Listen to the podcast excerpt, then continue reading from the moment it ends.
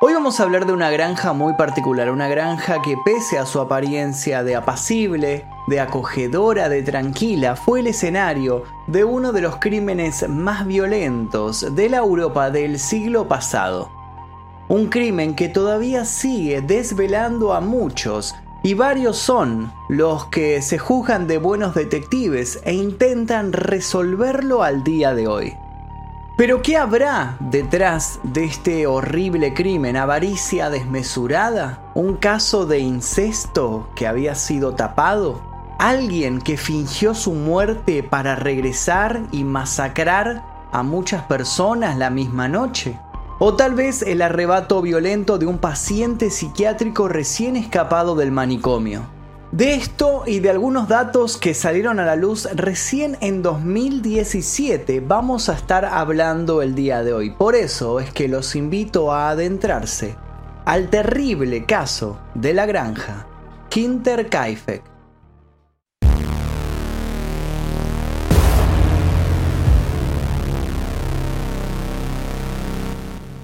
Esta historia comienza con María Baumgarten, una mujer de 45 años que había conseguido un nuevo trabajo. Algo que para muchos puede resultar algo simple o normal o fácil de realizar, para ella era todo un logro porque esta mujer tenía una leve discapacidad intelectual y además cojeaba de una pierna lo que la hacía para muchos imposibilitada de realizar ciertas tareas hogareñas. Pero estas personas que la criticaban, que la rebajaban, ignoraban su tenacidad y su fuerza de voluntad, que salió a la luz, por ejemplo, el 31 de marzo de 1922, el día que llegó a la casa de sus nuevos empleadores, luego de caminar 17 kilómetros bajo agua nieve María había sido contratada para cubrir el puesto de ama de llaves de la familia Gruber, los dueños de esta granja. Sin embargo, nunca llegaría a cumplir esta labor porque apenas ella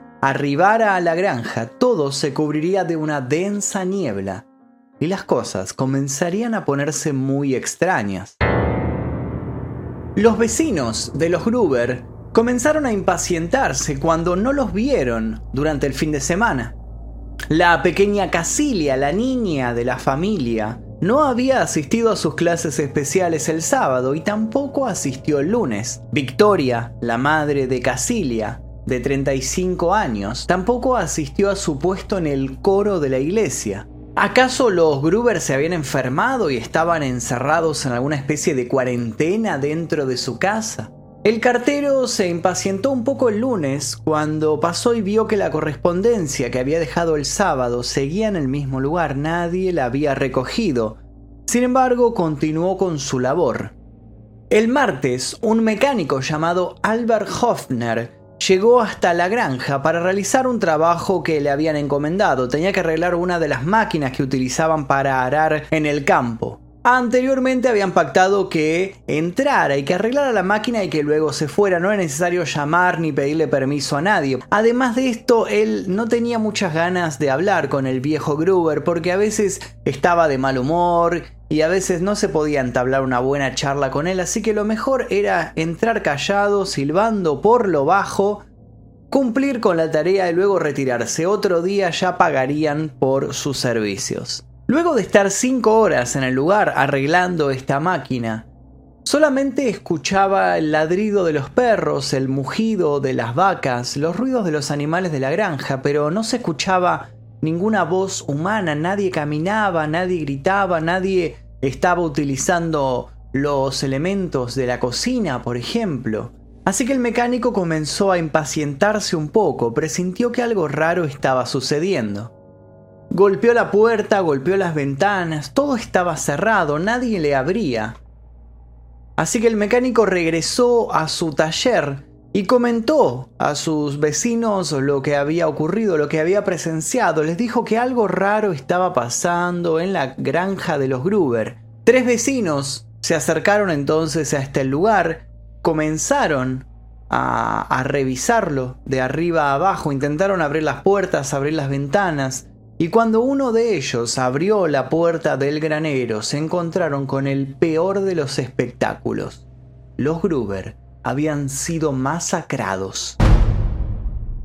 Uno de los muchachos entonces fue enviado en bicicleta hasta la ciudad más cercana para dar aviso a la policía, a las autoridades, para que se presentaran ahí, tomaran un informe de lo sucedido, intentaran también descubrir qué era lo que había pasado. Pero mientras este muchacho está pedaleando rápidamente hacia la urbe, repasemos un poco la historia de esta granja y la de sus habitantes. Luego de la Primera Guerra Mundial, Alemania vivía sus años más difíciles. Fue un periodo de caos y enfrentamientos sociales. La moneda local sufría una insostenible devaluación y movimientos políticos que no tardarían en desatar un infierno empezaron a forjarse. Como era de suponerse, la situación no era la mejor para la mayoría de la población, mucho menos para los que estaban algo retirados de los grandes centros de actividad, como le sucedía, por ejemplo, a los habitantes de una zona rural de Bavaria. La Casa Gruber se encontraba allí, se trataba de una granja rodeada de bosques densos e inviernos duros, una granja alejada de otras granjas. La granja era conocida como Hinterkaifeck. Este no era el nombre oficial que le habían dado sus dueños, sino que era el nombre por el cual se referían a la granja los vecinos. Hinker es un prefijo que significa detrás y Kaifeck simplemente era el nombre de la ciudad que estaba delante de la granja. Pero ya desde el comienzo empezamos con las contradicciones. Si bien algunos dicen que Hinterkaifeck significa esto que les acabo de decir, otros sostienen que este era el apellido del hombre que construyó esta granja. Un sujeto misterioso llamado Johann Assam von Hinterkaifeck. Se supone que Casilia Sam Watcher se casó con el hijo de Johann, quien heredaría la granja el 24 de abril de 1877. Menos de 10 años después, el marido de Casilia moriría y la mujer se quedaría con el enorme terreno.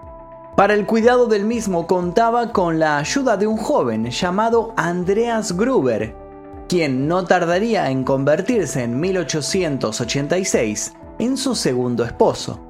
Y así es como comenzaría el oscuro destino de la familia Gruber. A finales de 1922 vivían en la granja seis personas, Casilia, quien era la matriarca del lugar, Andreas Gruber, su segundo esposo del cual recién hablamos, su hija Victoria Gabriel, viuda, y los hijos de Victoria, una niña de 7 y un pequeño de 2 años. La sexta persona era la recién llegada María. Por aquellos tiempos la familia Gruber estaba un poco inquieta. Hacía un tiempo que extraños sucesos estaban perturbando la apacible tranquilidad de la granja. La anterior ama de llaves, la anterior criada, la cual María había llegado a reemplazar, había renunciado a su puesto, denunciando que la granja estaba embrujada, decía que por las noches se escuchaban ruidos, se movían los platos, los vasos, se escuchaban ruidos de puertas que se abrían y se cerraban, se escuchaban voces por los rincones, así que no había soportado más el miedo, había empacado sus cosas y se había vuelto a su casa. Unos días antes de lo sucedido, Andreas Gruber, llamémoslo el hombre de la casa, el viejo Gruber, este viejo malhumorado dueño de, de, este lugar, le había comentado a uno de sus vecinos que le había llamado la atención ver unas huellas, unas huellas muy extrañas que salían del bosque y se perdían en la entrada de su granja. Lo que le había llamado mucho la atención al viejo Gruber es que estas huellas desaparecían llegando a la puerta de entrada. Entonces no se entendía si esta persona había logrado pasar la puerta y se encontraba tal vez viviendo dentro. ¿Había vuelto sobre sus pasos sin dejar unas segundas huellas en la nieve? ¿Hacia dónde se había dirigido? Día a día, minuto tras minuto, los incidentes poco usuales se repetían cada vez con más frecuencias. La familia comenzó a escuchar extraños sonidos que provenían del ático lo revisaron más de una docena de veces, lo vaciaron, bajaron todas las cosas que tenían. No encontraron absolutamente nada. Luego desapareció un juego de llaves de la granja y apareció, aparecieron marcas en la cerradura del cuarto en donde el viejo Gruber guardaba sus herramientas. El colmo de esta situación llegó cuando la familia encontró un periódico en el porche de su vivienda. Un viejo periódico de Múnich que no pertenecía a ninguno de ellos. Para ese entonces el viejo Gruber ya había hablado con todos sus vecinos, vecinos que ninguno era cercano, se encontraban bastante lejos de su propiedad, pero a todos les había advertido de manera un poco indirecta que si alguno le estaba jugando una broma, que si alguno estaba intentando burlarse de su familia, la iba a pagar muy caro. Se encargó de remarcar muy bien que él tenía una gran escopeta, sin embargo, nunca llegaría a usarla. Para principios de marzo, los seis integrantes de la familia Gruber estarían muertos. Cuando el chico de la bicicleta, el que había ido al pueblo a buscar a la policía, volvió con los oficiales, el espectáculo era digno de una película de terror. De inmediato se desplazó a la zona un equipo de detectives del Departamento de Policía de Múnich, a las órdenes del inspector George Reingruber.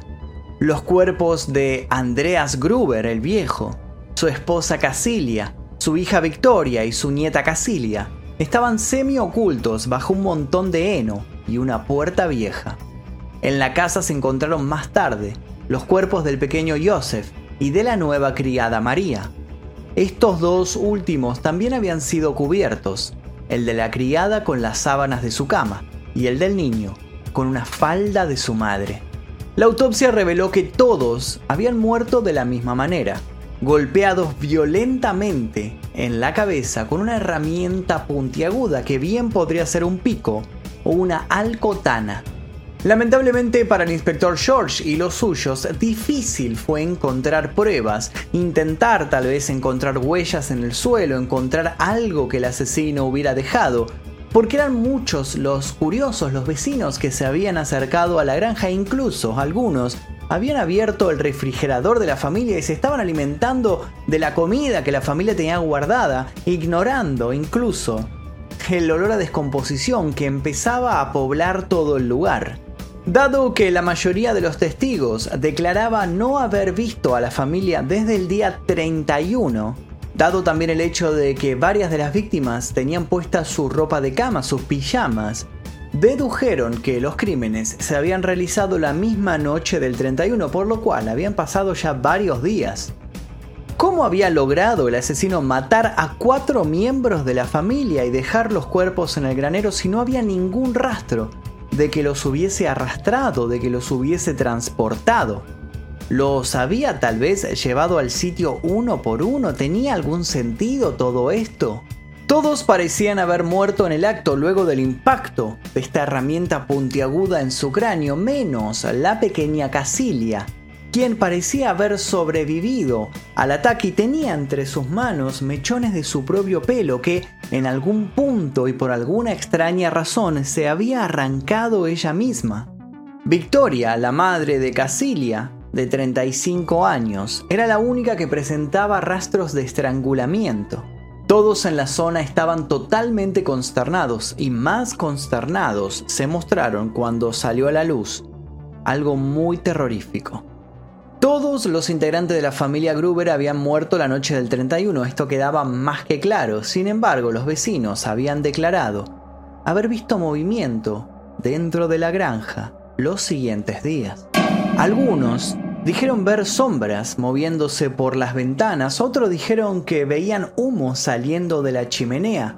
¿Se acuerdan del mecánico, el que les conté al comienzo que había ido a arreglar una de las máquinas? Bueno, él dijo que en el momento en el cual se retiró de la granja, la puerta del granero en donde habían sido encontrados los cuerpos estaba abierta de par en par y el perro estaba atado afuera. Y por alguna razón, cuando los vecinos se acercaron al lugar tras las palabras del mecánico, la puerta del granero estaba cerrada y el perro estaba guardado dentro. Esta declaración tan importante del mecánico Albert no fue tomada en cuenta sino hasta 1925, tres años después.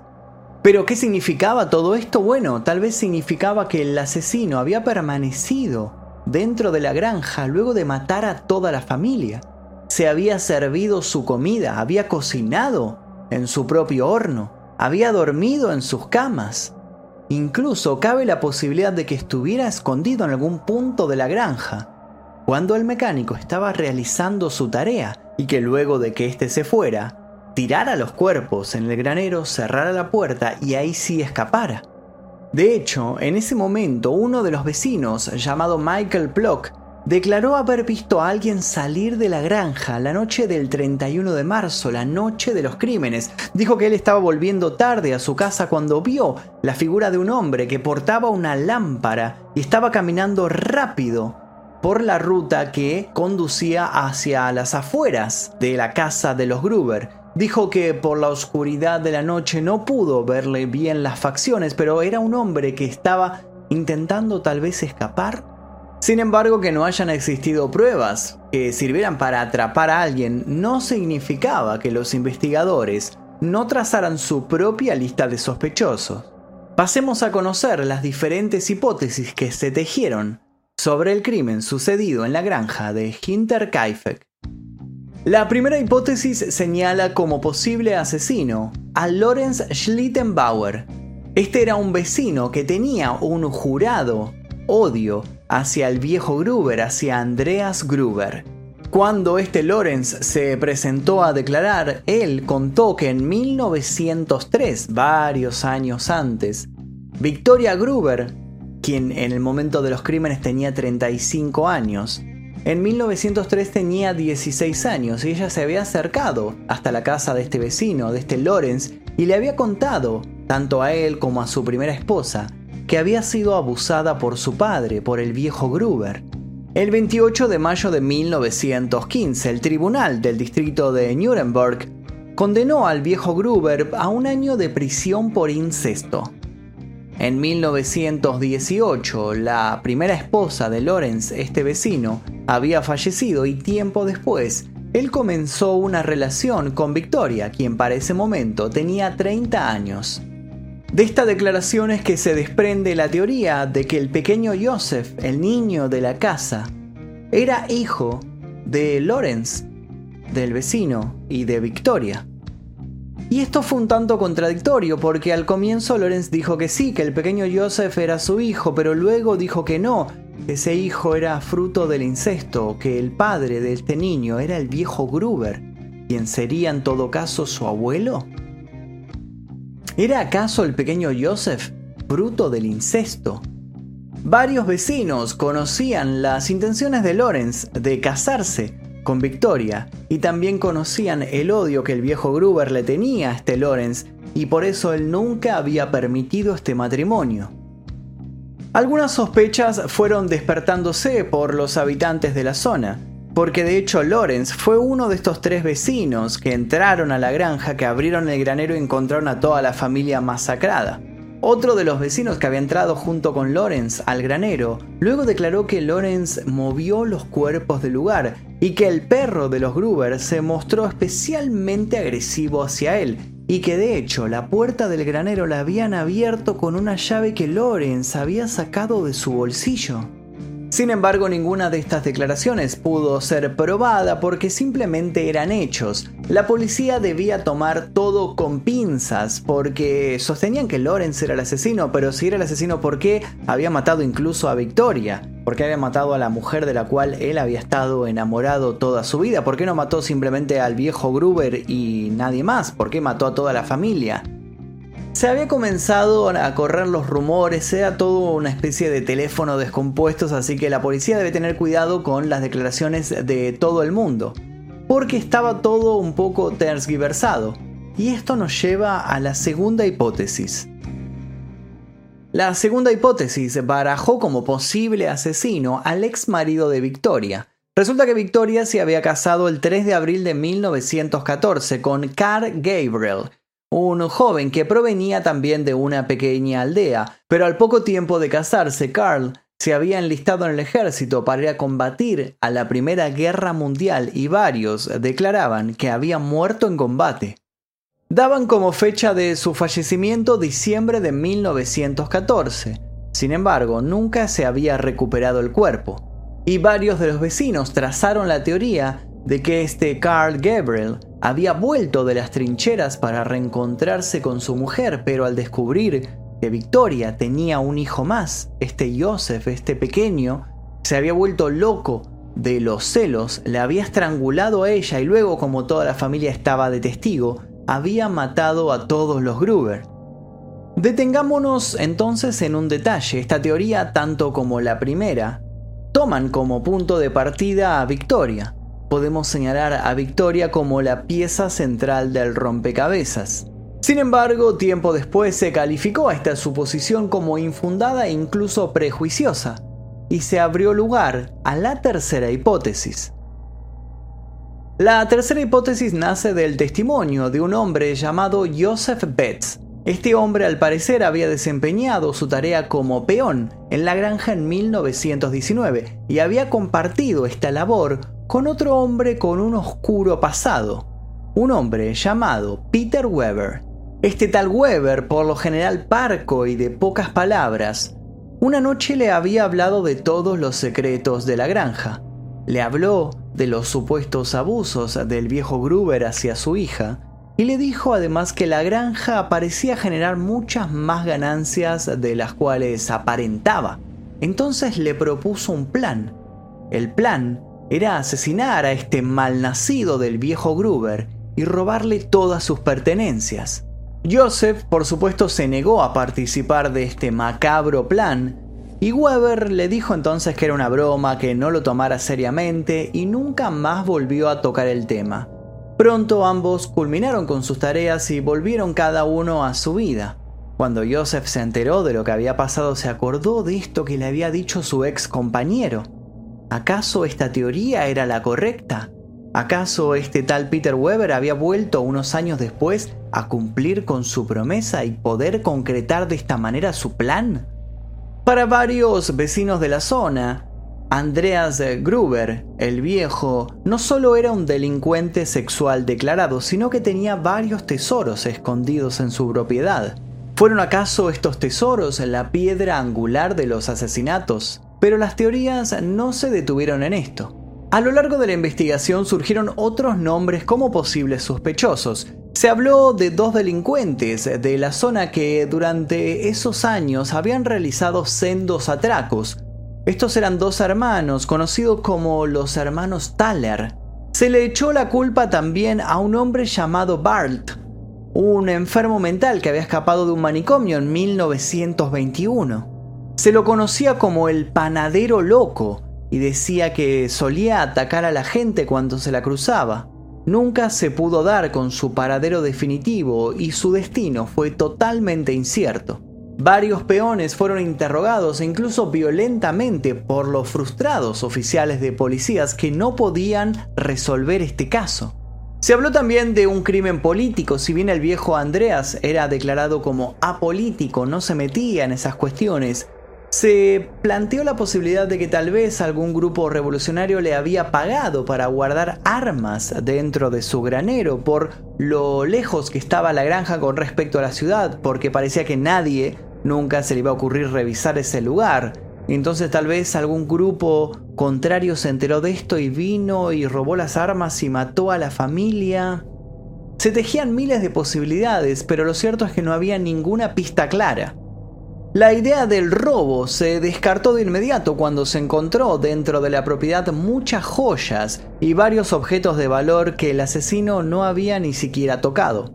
El inspector George no creía en la teoría de este Gabriel, de este ex marido de Victoria que había muerto en combate y que tal vez había vuelto a, a la granja para reencontrarse con su mujer, así que decidió interrogar a varios compañeros de armas de él y todos le confirmaron que lo habían visto fallecer en un tiroteo en medio del campo de batalla, así que se descartaba por completo su presencia.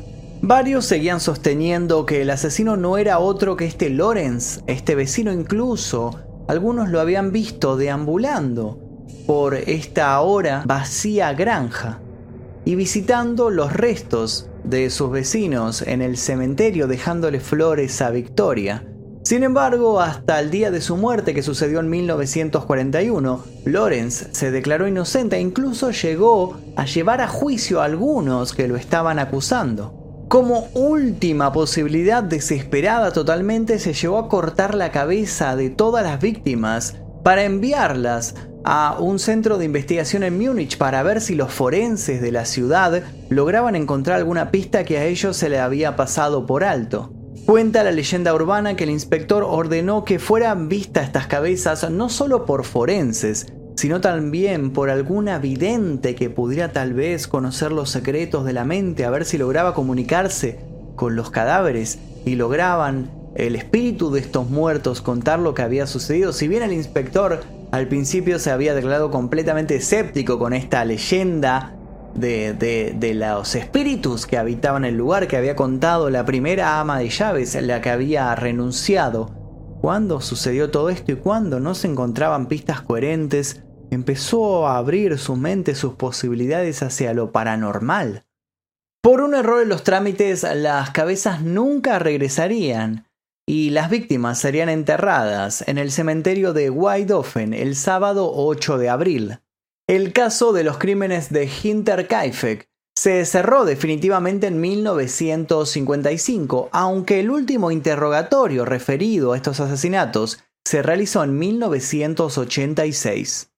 Más de una década después, una mujer se acercó a la comisaría declarando que un hombre para el cual ella había trabajado en 1935 parecía saber todo lo que había sucedido en la granja. Sin embargo, la policía no pudo hacer mucho al respecto porque todos los involucrados en esta posible declaración ya estaban muertos. En el año 2007, los alumnos de la Academia de Policía Alemana revisaron nuevamente el caso, pero esta vez utilizando los métodos modernos de investigación. Llegaron a la conclusión de que uno de los sospechosos que habían señalado al comienzo de la investigación, hacía muchísimos años ya, era efectivamente el asesino. Sin embargo, nunca dieron el nombre porque los familiares de este asesino todavía estaban con vida y no querían manchar su recuerdo. El informe remarcaba que debido al tiempo transcurrido, la ausencia de pruebas y la desaparición física de sospechosos y testigos, era imposible llegar a una resolución concreta. Sin embargo, en 2017, un escritor y su hija lanzaron una revolucionaria teoría. Bill James y su hija Rachel McCarthy James publicaron un libro titulado The Man from the Train. En el libro, los James afirman que una serie de crímenes ocurridos entre 1898 y 1912 en Estados Unidos y Canadá no están tan aislados entre sí como se cree hasta el momento. Con abundante documentación sostienen la teoría de que un asesino en serie se movió por aquella época y por toda esa zona sin ser detectado. Pero no solo eso, los James parecen haber descubierto el nombre de este asesino, un tal Paul Müller. Paul Müller era un inmigrante alemán que trabajaba como leñador itinerante. Paul había sido interrogado en referencia a uno de estos crímenes, sin embargo había sido puesto en libertad. Según los James, Paul se habría cobrado entre 59 y 94 víctimas. Todos los crímenes presentaban rasgos comunes entre ellos y también con los crímenes de la granja de Hinterkaifeck. Familias enteras asesinadas en granjas aisladas, la ausencia de robo y la sospecha de que el asesino podría haber pasado algún tiempo escondido dentro de la escena del crimen. Además, en todas estas familias asesinadas, había niñas preadolescentes que al parecer eran las favoritas para este Paul Müller. ¿Se había acercado acaso a los Gruber por la hija de Victoria? Lo cierto es que este tal Paul Müller había desaparecido luego de que la policía trazara ciertos paralelos entre las tres últimas familias masacradas. La teoría que los James marcaban es que luego de los crímenes en Canadá y Estados Unidos, este Paul Murrell había vuelto a su Alemania natal y allí, en medio del bosque, había encontrado a la granja de los Gruber y el resto era historia. Lo cierto es que el caso Hinterkaifeck inspiró libros, series y hasta discos conceptuales. Donde se encuentran enterradas las seis víctimas, hoy se erige un monumento conmemorativo. Se descubrió que los cráneos de la familia Gruber, tras ser analizados, permanecieron guardados en un juzgado de Augsburgo. Durante los bombardeos de la Segunda Guerra Mundial se perdieron para siempre. Si bien la granja fue demolida en 1923, la historia perdura y está cada vez más vigente. En un pueblo cercano se realizan veladas regulares en una posada. Allí los turistas no solo reciben información exclusiva sobre el caso, sino que prueban comidas típicas de esa época para terminar la velada con un recorrido con antorchas por la granja en medio de la noche. El evento se conoce como la noche de Hinterkaifeck. La llama del misterio sin duda tiene su propia vida y su combustible posee la fuerza de un mito. ¿Sabremos alguna vez qué fue lo que ocurrió allí? Probablemente no. Del mismo modo que con el tiempo seguirán surgiendo nuevas hipótesis, ampliando así el universo de posibilidades. A simple vista la tierra, donde supo estar la granja, parece agrietada y sin vida. Sin embargo, con el paso del tiempo, el terreno se vuelve más fértil para las historias. Y hasta aquí el caso del día de hoy, espero que les haya interesado el caso de la granja Hinter Kaifek, un caso del cual si bien varios habían hablado, intentamos brindar en este video información que no se había dado en ninguno de los videos hasta ahora subidos en YouTube. Espero que les haya interesado y que valoren este trabajo de investigación que realizamos que debo decirles que fue muy difícil porque es un caso antiguo por lo cual fue bastante complicado. Le quiero agradecer a todos los miembros del clan Mephisto que aparecen aquí porque gracias a ellos sé que podemos realizar día a día estos videos que son continuamente desmonetizados y ocultados en las recomendaciones por YouTube. Les dejo un par de recomendaciones aquí para que sigan haciendo maratón en este canal. Los invito a suscribirse, a dejar like y a escribir un comentario con posibles sugerencias para futuros casos. Sin nada más que decir, me despido, mi nombre es Magnus Mephisto, nos veremos seguramente en el próximo video.